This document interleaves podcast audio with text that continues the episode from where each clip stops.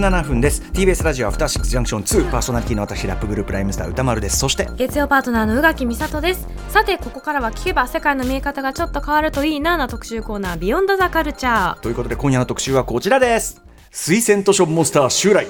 アドロック推薦図書月間2024スペシャルフィーチャリング池澤春菜さん。よろしくお願いいたします。失礼な話で申し訳ないそんないやいや、なんかねね、お墨付きもらえたんだなって思って、もう何冊紹介してもいいっていうことだ、これはっていう。もうねあの止めても無駄っていう。諦めて、この手で何とかしてねじ込んでくるっていういやでもね嬉しいことなんですよ、我々にとってもね、はいということでアトロック推薦図書月間ということで毎日、えー基本的にねゲストおすすめの一冊をご紹介ということでやっておりますが、えーもう池澤さんはもういいです、まあいろいろあのねあの常にご紹介もまずまだうまいしさ読みたく全部困っちゃうの面白いに決ま全部ってんだもん。読みたくなっちゃうからこっちもねそこで困って嬉しい悲鳴が上がっちゃういつ寝るって言いながら買うんですよ。声優エッセイスト早口でこう叩き叩き込んでいあくってそうそうそう、れいうね。0.5倍、0.5声優エッセイスト帝日本 SF 作家クラブも、えー前会長そして本を進めまということで池澤春菜さんでご確ざいます、かにおすすめまだわ、えーということで改めまして池澤さんのご紹介宇垣さんからお願いします。はい。声優エッセイスト日本 SF 作家クラブ前会長。年間300冊以上を読む読書家主な著著作は乙女の読書道。SF の S は素敵の SSF の S は素敵の S プラスなど。初の小説「オービタルクリスマス」で第52回星雲賞日本短編部門を受賞。また翻訳書には3体の作者龍磁金の日森や作家である父池澤夏樹さんとの協約。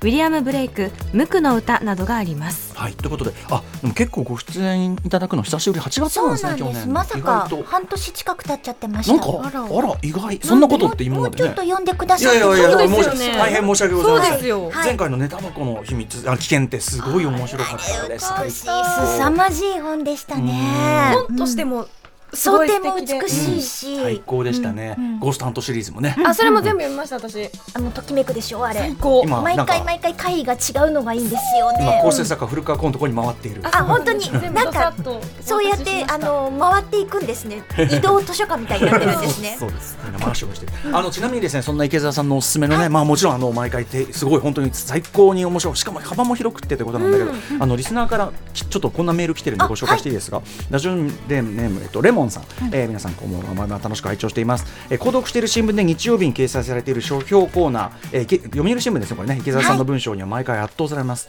えー本のタイトル、著者紹介、書評を読んだ後に誰が評しているかを見るという楽しみ方をしているのですが、限られた文字数で、それでどうなるの？気になると畳みかけられ、そしてこの文章は池澤さんだと思い、答え合わせをするとほぼ当たっています。すごい！レモンさんすごい。今夜の放送で池澤さんは一体何冊の本をご紹介くださるのでしょうか？ドキドキしつつとても楽しみにしています。ということで。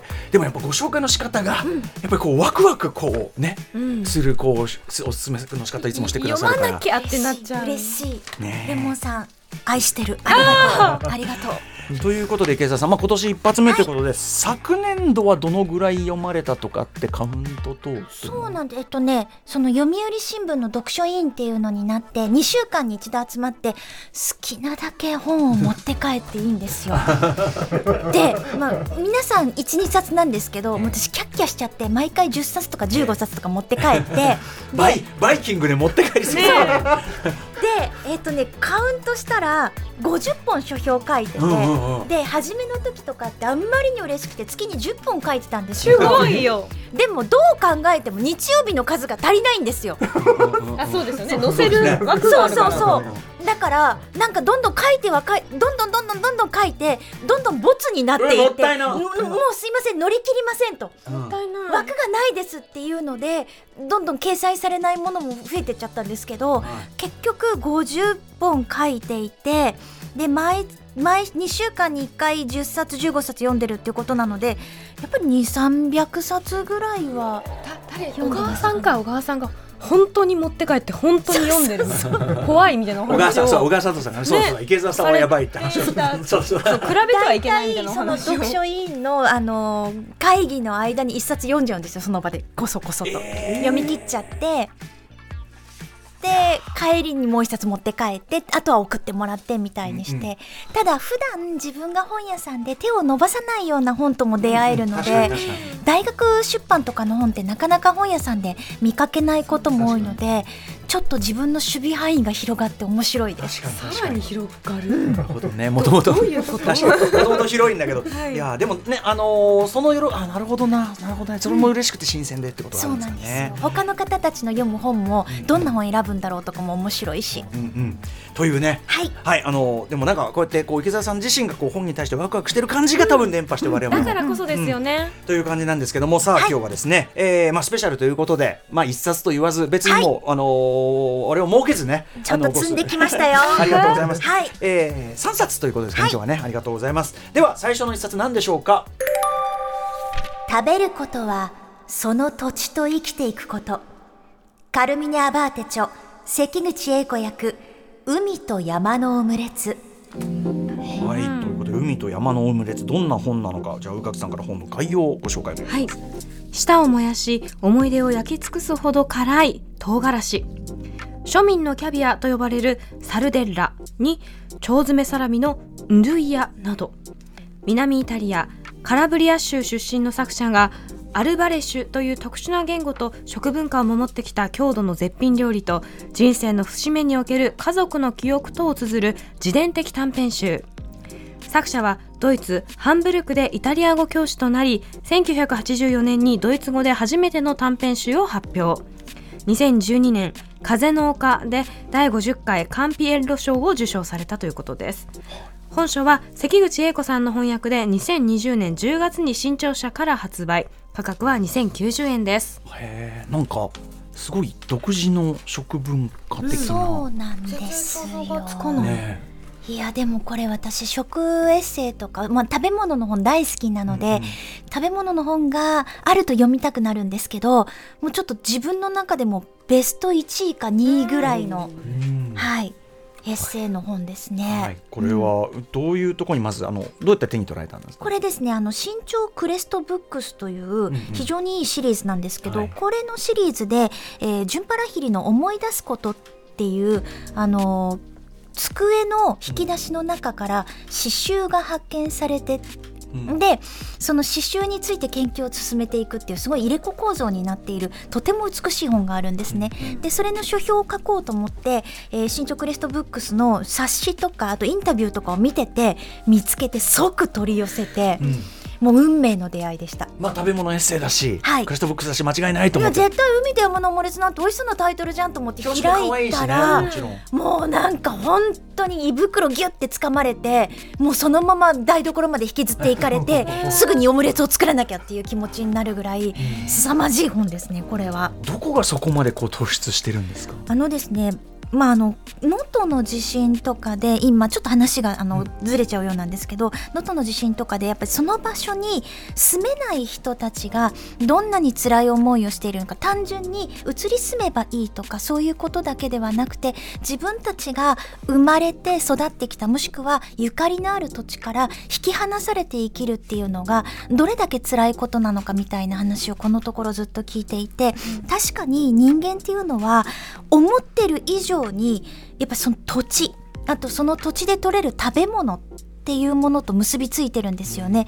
その土地で生きることとその土地で取れたものに生かされることっていうのは本当にイコールだと思うんですよ。でこの海と山のオムレツっていうのはやっぱりその、えードイツで、えードイツ語で初めての短編集を発表ドイドイツハンブルクでイタリア語教師となりっていうふうにあその自分が生まれ育った土地と離れて生きる。だからこそ自分が子供の時に食べていたものだったりとか旅先で出会う郷土の味みたいなものに自分がどれだけ結びついているのかってことをものすごく強烈に思い起こさせてくれる描写がたくさんあるんですね。陶器にありてこそより強く思ったというかあのー故郷のシェフと出会ってそのお家で故郷のものを久しぶりに食べさせてもらって自分の中にいかにその風土だったり気候とかそこの土地に生きる人たちが根付いているのか絶対にそこと切り離されては自分は生きていくことができないんだっていうことを改めて思い知るっていうようなだからやっぱり人が生きることって食べることなんだないやそれ本っていうのをすごく思い起こさせてくれる一冊ですね。しかもそれがね僕ちょっと全然知らなかったですけど、すごいちょっと特殊な南イタリアのカンカラブリア州のアルバレ州っていう特殊な言語と食文化知らなんだって感じで、まあ皆さん誇りを持っていて自分たちの食文化だ自分たちが食べているものが世界で一番美味しいからもう他の土地に行ったらこんなに美味しいものは食べられないんだよっていうのを繰り返し繰り返しもう本当に誇りを持って語るんですよね。うん。うん。なるほど。ちょっとなんかぜひ池澤さんはが印象に残ったあたりなんかもちょっとはい。引用なんかあもしていただいて、ちなみに私これ海と山のオムレツすぐ作ったんですけど、ああなるほど。うん。え中にそういうあじゃあ作れるんね。やっぱり作れるような感じのものもある？えちょっとそこ読んでもいいですか？はいはい。お腹空いはい。祖母は一番大きなフライパンと自身の創作料理である海と山のオムレツに入るような食材を取り出した。ピガードで採れたオリーブオイルにうちのメンドリの卵を5、6個、サルシッチャの大きな塊、あまり辛すぎないサルデッラ大さじ2杯、オイル漬けのマグロを一切れ、赤玉ねぎ1個、パセリ、それに胡椒と塩を少々。祖母の手は小さくてほっそりしていたけれど、とても頑丈だった。まずサルシッチャと玉ねぎを刻み、大きな器の縁に卵をコツンとぶつけて割り入れ、そこにすべての材料を加え、フォークを使って驚くほどのスピードでかき混ぜる。フライパンに引いた油がパチパチと音を立て始めるのを待って、祖母は混ぜた材料を丁寧に開けると言った。きっと美味しくできるよ。立ち上る香りが鼻をくすぐり始めた。祖母が焼きたての柔らかなパン。地元でシュテプラと呼ばれているパンだ。を半分に切ってオムレツを挟むのを見ているうちに僕の口には生唾が湧いてくる。作ったんですよ。ここまでかなり詳しく書いてくれているんだったら、ねえ作れるだろうと思って。確かに、今また素材の一個一個が描かれるからもうありありとねそうなんですよぜ。贅沢なっていうかゴロゴロいろいろ入ってるんですね、だから海のものと山のもの全部入ったオムレツで、でこのサルデッラっていうのがしらす生しらすとあとお塩と唐辛子で作るしらすの辛い塩辛みたいなやつなんですよ。さすがにそれは手に入らなかったんですけど、うんうん代わりにしらすとあとあのハリッサっていう唐辛子のペーストとてもコクのある美味しいペーストを混ぜてで生のサルシッチャの代わりに生の、えーソーセージ生チョリソを入れて作って、おパンの上に乗っけて、うん。全部の美味しいお汁を染み込ませて食べたらめちゃくちゃ美味しかったです。これは生しらすが手に入り次第ぜひこのサルデッラをもう一回作ってさらにバージョンアップさせた海と山のオムレツを作らなきゃなと思いました。なるほどね。実際食べても美味しかったしでもまあい読んでる側っていうかお話ねこうやって文章聞いてるだけでもありありともう一個一個のシャネギのシャキシャキシャキした感じさえもはい。入ってくるような、そうなんです。とでもしかも僕らさっきその話伺ってああと思ったのはやっぱそれを陶器にやりて、思って要するにそのそその場にいる時だったら我々もそうかもしれないけど、うん。当たり前に思ってるものがああれって世界のどこにもあるもんじゃないんだってなった時に強烈に。それを大人になって子供の時におばあちゃんが作ってくれたあのオムレツそしてあそこの場所でおばあちゃんと一緒に食べてっていうその全部の風景自分が見ていた全部の風景でおばあちゃんがその場所の土にあの砂浜で食べるんですけどキスをするんですよ。で自分たちはこの土地で生きてきてここの土地にあのキスをするだけの理由があるんだっていうそう全ての思い出が味と結びつくんですよね。そう考えると、その作者もそれを離れたところからはい。こう、まあ、思い出してるわけだけど、能登の方もそうですし、世界中に今その自分の生まれた土地にいらんなくなってる人っていっぱいいるわけでそれの痛みとかうん。すらちょっとね、うん。思うようなうん。とこもあって話伺ってもう一箇所、うんうんうん。あの読んでもいいですか？もちろんです。これですねあのおすすめのエピソードというかまああのドイツに行った時にそのアルベリアのシェフっていう人と出会うんですけどそのシェフが言うことの中にどこへ行ってもその土地特有の味というものがある。いくつもの異なる土地で暮らすうちに君の下にはものすごく豊かな味覚が養われるだろうよ。大切なのは自分たちの土地の味に新たな味を加えていくことだ。根っこの部分にふるさとの味がある限り、別の場所で暮らしていても、その土くれの香りは失失われないはずだ。失われない。そこにこうどんどん重なっていってより豊かなものになっていくんだっていう救いの言葉もあるので、うんうんねえ。あのまあでも人間の文化とかいろんな街の文化とかってそうやって、そうやって積み重なってきたんだろうなって気もするしそして重層的になって、ね他の人たちとも結びついていって、えええそこにしかない文化がまた新しく生まれていくんだろうなと思いますね。うんいやーなるほど美味しいけどでもなんかちょっと本当に食の文化史っていうかうん人類史っていうか、うんそういう感じもちょっとするっていうか、ねはいあんまりね分厚い本じゃないのに。もう一気に読んじゃいますね。はい。ということで、えー、とクレストブックスさすがという感じでございます。えー、と海と山のオムレツカルミネ・アバーテさんが書きそして、えー、関口英子さんがはい訳しておりますという本でございます。ありがとうございます。はい。ではでは池澤さん続いての2冊目ご紹介いただけますでしょうか？はい。世界の断りを書き換えていけ。青崎優吾著地雷グリコ。また全然違う方向ですね。ね。え、どういうことという感じですけれども。では小林さんご紹介お願いします。はい。勝負ごとにやたらと強い女子高校生のイモリア・マトイモリア・マト平穏を望む彼女が日常の中で巻き込まれる風変わりなゲームの数々。罠の位置を読み合いながら階段を上る地雷グリコ百人一首の絵札を用いた神経衰弱に挑む坊主衰弱など次々と強者を打ち破るマトの勝負の先に待ち受けるものとは？作者は1991年神奈川県生まれ。2012年に体育館の殺人で第22回鮎川哲也賞を受賞しデビュー。主な著書にノッキンオンロックドアロックドドアアンデッドガールマーダーファルス早朝始発の殺風景など。本書は2023年11月に角川から発売。価格は1925円です。はい、なんと青崎さんのこの、えー、とアンデッドガール・マーダー・ファルスは、えー、と藤崎亮太さんのおすすめアニメ作品で、うん。はい、去年ご紹介いただいてるんですね。ね。はい、ということで、えー、と地雷グリコ、はい。また今度はエンタメ小説というかこ怖い。ですかね。これですね、あの、11文字の折という一つ前の短編集があるんですけど、それを小川聡さんが、あの、読売新聞のその書評欄で紹介しちゃったので、え1年ルールっていうのがあって、1年間は同じ作者の本が紹介できないんですよ。だから、いやーもうこれ紹介したいのにできないと思って、ええ。今日ここで思う存分語らせていただきたいと思っております。はい。はい、ぜひ。はい。地雷グリコ、まあ要するにお面白いなんていうかオリジナルルールゲームを勝ち抜いていく。そうなんです。この青崎優吾さんってもうとにかくそのルールの設定そして次にそのルールを壊すっていうのが凄まじくうまいんですよ。とにかく抜群にうまくてうん。面白い。あの人は誰も死なないんです。ミステリーみたいな立て付けなんですけど人は死なないし命の危機もない。とかね、カイジとかね、わかんない。けどさ。なんかそんな感じかと思ってました。いやでもあの高校生がほぼ主人あの主出てくる登場人物が高校生なので、その高校生たちの生活の中で、えー例えばじゃあ屋上の文化祭で屋上の使用権をめぐって生徒会とゲームのルールで戦うみたいな。あー。なるほどそう。なんですけど多分彼女たち彼らたちのその美しいものとか大事なものとか守りたいものとかを全部かけてその勝負に挑んでいくんですね。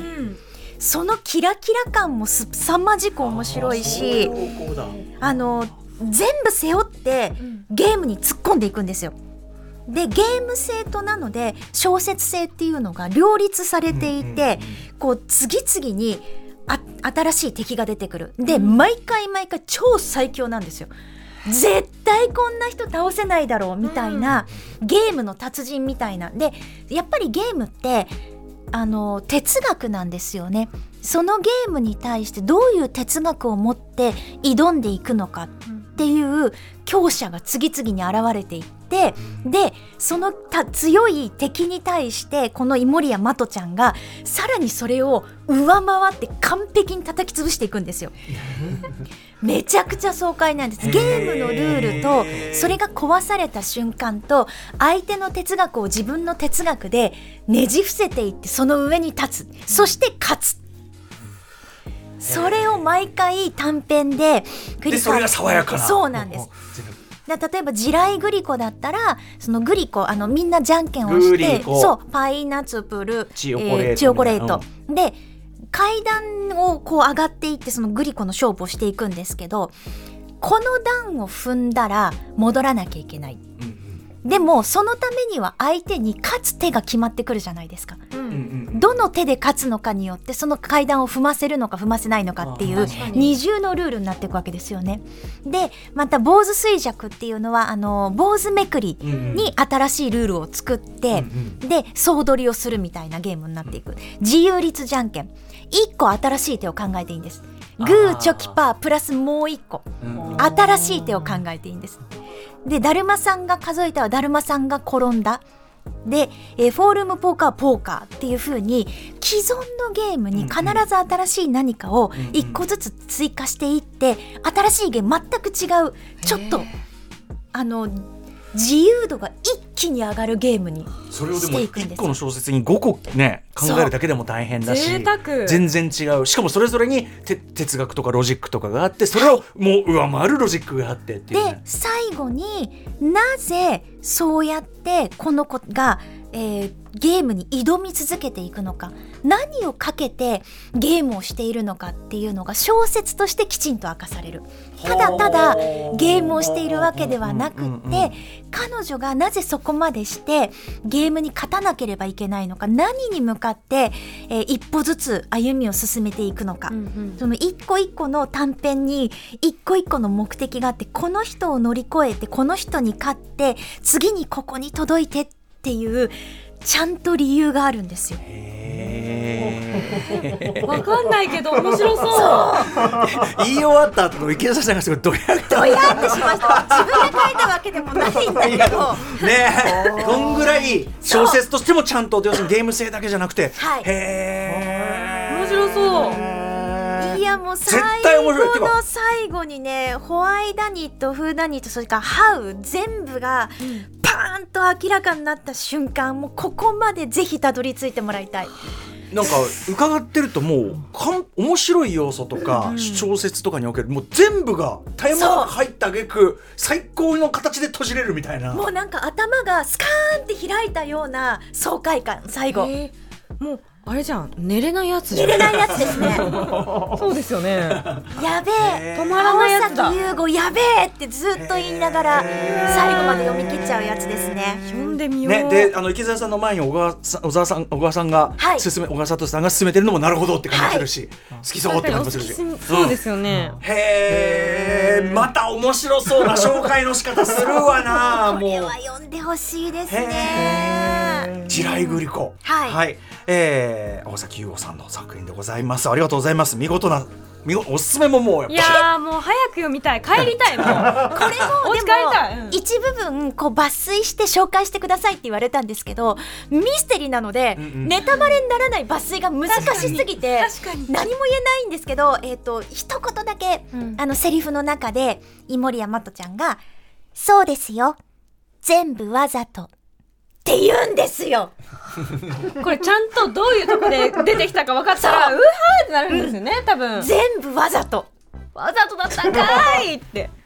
これよ。どう出てくるのかかっこいいんですよまたこのセリフ言う時が。読んだことある人はうわーって言ってるでしょうね、うああとなんか要所要所でそのゲームのあれでこう図が出てくるのもなんかちょっとワクワクする、わかりやすいんですよ、ね。ちゃんと、うんうんあそういうことかっていうのがね。うん、はいということで改めて、えー、と青崎優吾さんの「地雷グリコ」角川から出ております。お勧めいただきました。さて池澤さん3冊目、うん。最後の作品は何でしょうか？黄昏に向かう人々のひそやかな足音。ジョン・エイキン著サンベリツコ役お城の人々。はい、またちょっとトーンが変わりましたね。ね。うん、どんな作品なのかでは宇垣さんから今度概要のご紹介をお願いいたします。人間の医者と呪いにかけられた妖精の王女の恋を描いたおとぎ話のような物語。お城の人々。お城に住む伯爵夫人対音楽教師のちょっぴりずれた攻防横島な伯爵夫人に音楽を。独特の皮肉と温かさが同居する幽霊譚。ハーブと自転車のためのソナタなど。恐ろしくもあり優しくもある人外たちと人間の関わりをテーマにした短編全10編を収録。作者は「大道の冒険」シリーズや「アラベルとモーチマー」シリーズをはじめホラーストーリーやファンタジー短編集詩戯曲と生涯にわたって100冊以上の本を出版。1969年にガーディアン賞を1972年にはエドガー賞を受賞されています。本書はサンベリスコさんの翻訳で2023年12月に東京草原社から発売。価格は2640円です。はいということで、はい。えーっとまた海外でも青少年なんていうえヤングアダルト的なってことなのかな？まあ、年齢問わずに読める感じですかね。もともと私上映金ってあの岩波幼年文庫とかにうんうんうん「勝手なカラス大手柄」とかあと「とんでもない月曜日」とかすごい面白い作品があの収録されていてそこで大好きだったんですね。で大人になってからもやっぱり子供向けのものも大人向けのものも書いてくれてるのでなんかシームレスにそのまま読めるうん。素晴らしい作家なんですけど、この「お城の人々」の前に「えー月のケーキ」あと「ルビーが詰まった足」っていう2冊の短編集ができて出ていてもう今回も素晴らしい。うんまだまだ上演期あの生涯に100冊以上本書いているのでまだまだ出てくるなっていう、もう今回のも美しいですね本当に、どんなどんなところが池澤さんをこうしてこう惹かれるところでしょう、あの10編の短編小説が入っているんですがどれも別れだったりとか喪失だったりとかあと死の気配が漂っているんですね、でも透明な悲しみだったり例えばそれが黄昏時の美しさだったり諦めたものだけが抱くことができる開放感とかその向こう側を見る透明な眼差しとか平穏とかそういうものに満ちているんです。さっきもあの宇垣さんに説明したんですけどもう二度と会えない人と手を離す瞬間じゃあねって言って手を離すその瞬間が詰まっているみたいな短編集なんですよ。そ。んな。好きに決まっとるやんでもそれがこうか先ほどおっしゃったように悲しいとかだけじゃなくてそう静かに寄り添ってくれて何も言わずにもう二度と手に入らないもの手にもう二度と会えない人と別れた後に隣に座って何も言わずに一緒にいてくれるそんな感じの物語たちですね。うん。そうか、読む。うん、なんだろう。またこの人外と人間めっちゃ好きなんですよ私。この断りの違う者同士が断りが違うのに一緒にいることを選択するって尊いって思うんですけどうん。それが詰まっている？そうなんです。なんか例えば、えー、と犬を愛している人だったら多分もう誰もが自分たちに向けられるその限りない愛情無償の愛情ただただその犬が自分たちを好きでいてくれるっていう奇跡みたいな思いとその子がいなくなった時に初めて自分の心にその子の形の穴が開いていたんだ。それを埋めていてくれたんだこの子が。っやめて。ていうような。やめて。想像して悲しくなった。そのなんか穴に気がついた瞬間みたいなものを描いてくれるロブの飼い主っていうお話だったりとかあとその妖精炭にひとひねりして妖精の女王が何とかしてこの人を手に入れたい。あのうちのお城でご飯を食べたら一生うちのものみたいな。なんか黄泉の国みたいな。そうそうそうそう。なんだけどそのあの目論みを全部紙一重で交わしていくちょっとブラックユーモアに満ちた横島な伯爵夫人に音楽をとか、うんあとさっきもあの名前を挙げていただいた「ハープと自転車のためのソナタ」っていうのは確実にこれはね2組の愛の物語なんです。すれ違ってしまってだからもうずっとお互いを探したまま幽霊になってさまよっている2人を現世の2人が何とかしてこう成就させてあげる。そしてその現世の2人にも多分ちゃんとそこに愛はあるっていう二重三重の愛のお話だったりとか。あと私が一番つちょっと今染みているのはおそらく認知症のお母さんを息子とそれから、えー息子のお嫁さんが最後の家っていうところに送り届けていくあの、まあ、ロードムービーみたいなお話があるんですね。認知症のお母さんはもともと言葉に関わるお仕事をしていたのでずーっといろんなことをすごいいろんなことを喋ってるんですけど全部取り留めがないんですよ。それにもうイライラして早く送り届けてさよならをしてしまいたいと思ってる息子とお嫁さん。でもそのお母さんが見えている世界っていうのは取り留めがない辻褄が合わないもう尻滅裂でバラバラなように見えてちゃんと彼女の中では世界はそういうふうに見えているんですね。その言葉がとても美しい。うん、で多分その最後の家っていうのはあの読む人によって解釈は違うんだろうけどもしかしたらそのまま安楽死をするための家かもしれない。でそこで最後に一人になった時にこの、あのお母さんが言う言葉っていうのが凄まじく美しくってこれも読んでもいいでしょうか？もちろんです。ねえ、教えてちょうだい、あなた。私たちは今度はいつ会えるの？秋に木々が葉を落とし、春にまた緑の葉をつけたら？そうね。でも、また葉は生えるの？木の葉のことを人間のことのように、初々しい心で慈しむことはできるの？これが、自分の旦那さんと離れてしまって別れてしまって多分一人でこれから旅立たなければいけない。っていう時にこのお母さんが言う言葉なんですね。うん、なんかね悲しい話たちでもあるかもしれないけど、でもそのなんていうかなさよならだけが人生だじゃないですけど、それがあるからいろんな物事とか人生も先に進むし、はい。なんかだから悲しいだけでもない何かだけでもない、うん。なんかそこに最後に芯と残るなんか余韻みたいな。そうですね。でそそれでも誰もがね。そうなんですよ。だからなんか例えば明るいものとか賑やかなものとか力強いものとか自分が頑張らなきゃいけないことに疲れちゃう瞬間もあるじゃないですか、なんかそういう時にはもう一旦頑張るのをやめてお家の中でこうふわふわふかふかしたものに囲まれて、えーあったかくて柔らかい犬とか猫とかも湯たんぽでもいいしそういうのを抱えてココアとかミルクティーとかホットワインとか飲んでこの本を読んでほしい。一旦頑張ることをやめてもいい。でもちゃんとね一番最後のお話が朝に向かっていく話なんですよね。もう自分が失ったものもう手に入らないもの失敗してしまったことに対して大号泣した後にそっと寄り添ってくれる存在がいてああでもその選択も全部今につながっている。次に私はいけるんだ。ケーキを焼こうっていうような夜の後に朝が来るお話なので多分最後のはお話までたどり着いた時にもう一回朝に向かおう黄昏から今度は朝に足を一歩進めようと思う力が湧いてくるような本だと思います。10編であることからからちゃんと意味にもなってるっていうかね、はいうん感じなんですかね。宇垣さんやばいじゃないですか。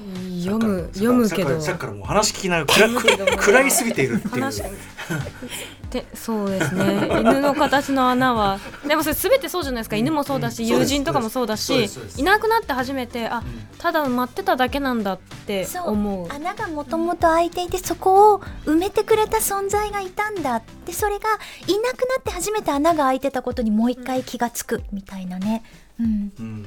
ね、でもそのなんていうかなその過ぎ去っていくことも込みで今のその自分というかね、はいここまで来てる自分でもあるしってことで、誰もがそうやって生きてるし、うんってことでもありますもんね。最後にちゃんとなのでそういう別れとか喪失とかそういうものを肯定してくれるそれも含めて自分が歩いてきた道で黄昏は美しいでも朝に向かう心も美しいって思えるようなそんな一冊です。いやーその中身に最低限触れながらこう美しくいつもご紹介いただいてその池澤さんのみにできる本当に素晴らしい紹介芸だと思いますよこれ。なんかれ自体が。伝統芸能。これ自体がもうね素晴らしい。文学ね何あの一回袋を開けたポテトチップス食べるのやめられないみたいなもので。で確かにポテトチップス1枚を食べて終わるなんて人はいないわけですからぜひとも一気にこの3冊は全然違う、でもどれもあえて読みやすい3冊をね、はい。はい、用意していただきましたもんね。どれも読みりなんていうか読みやすそうですよね。でまたあの全然切り口が違うので、うんうん。きっと心に響く一編心に響く短編が見つかるとは思うんですよね。あとなんか今いろんな形でね、大変な目に遭ってる方にもひょっとしたらちょっとね、ちょっとだけ元気づけるようなことかもしれない。何かを忘れて本を読む楽しみに没頭したいとか、少しだけ心を休ませたいとか何か生きることとつながるものに触れたいとかそれぞれ多分自分自身に今必要な処方箋みたいな本なんじゃないかなと思います、皆さんにとって多分あの今この本に出会った意味人生の中のこの局面そして世界がこれだけ辛いことで満ち溢れている時に今出会う意味がある本っていうのが見つかるんじゃないかなと思います。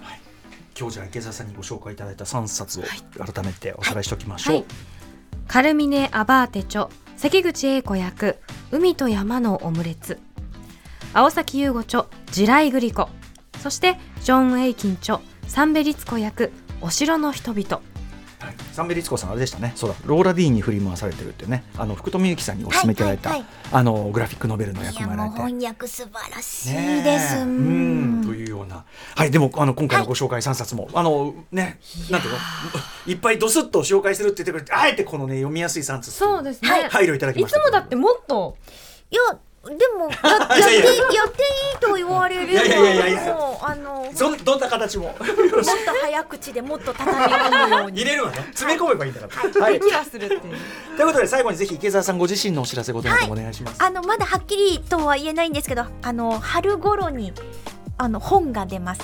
ちょっとこれは念願かなっての本なのでへもう今まで10冊ぐらい本は出してるんですけどよし来たーみたいな、ー。はい。なんだろうちょっとそちらもうん。楽しみ、春頃を目指して、はい。あとさっきお話伺ってたらボツになった書評？なんかもうそれ本にしてもらってもいいですか？ここで全部喋ってもいいんですあ もちろん。確かに。確かに。今年は52本書評を書く。もう1週間に1本書くっていうのを目標にしているので なんかえ読みはいいってもんじゃないんですよ すごいとにかくあの今後ともじゃあそのあのねいろんなあの吐き出しどころ一旦をぜひ、うあのいただきたいと思います。よろしくお願いします。ということで、えー本日の、えー、推薦図書月間スペシャルとしてお送りいたしました声優エッセイスト日本 SF 作家クラブ前会長そして本おすすめま池澤春奈さんでした池澤さんありがとうございました。ありがとうございました明日のこの時間は、えー、ともうあれですね10時台頭からぶっ通しでお送りするライムスター頭の菊間ブロン2023年度年間ベストうんと上位20曲は絶対かけたい。